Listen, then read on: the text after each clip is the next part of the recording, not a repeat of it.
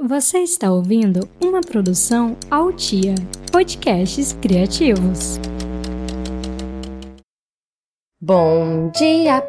Eu sou Vani Fior, mãe do Joaquim do João, e também sou roteirista e apresentadora do podcast Cadê a Mãe dessa Criança?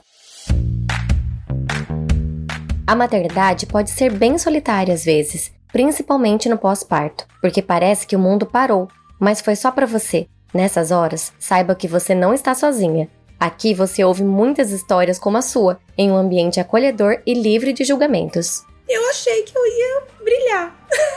não estou brilhando. O brilho acho que é da lágrima mesmo, que escorre enquanto você dá de mamar. Mães reais, lidando com problemas reais, como eu e você, diferente do conto de fadas das redes sociais. Eu tava vivendo aquela coisa, né, do puerpério, de é, não dormir, peito com leite escorrendo, me sentindo horrorosa, aquela barriga que não volta. E algumas histórias incríveis de mulheres fortes e inspiradoras. A minha bebê, Antonella, não leu, né, meu plano de parto, ela não leu como que eu gostaria que fosse. A neném não esperou ninguém, nasceu linda, nasceu bem, saudável, graças a Deus. Alguns desabafos sinceros e divertidos.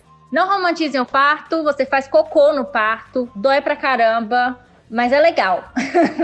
e quando uma mãe resolve abrir a intimidade, a gente garante o anonimato, mas não perde a história. É, no começo foi medo, porque eu tinha medo de sentir dor. Acho que porque eu tive um parto violento. É claro que a maternidade real tem muita coisa difícil, mas tem muita coisa boa também. Posso dizer para você que depois da maternidade, eu me encontro hoje uma mulher muito mais completa. Cadê a mãe dessa criança? Um podcast para compartilhar histórias e vivências da maternidade. Agora deixa eu ir porque eu tenho duas crianças para cuidar e um monte de episódios para gravar. Tchau!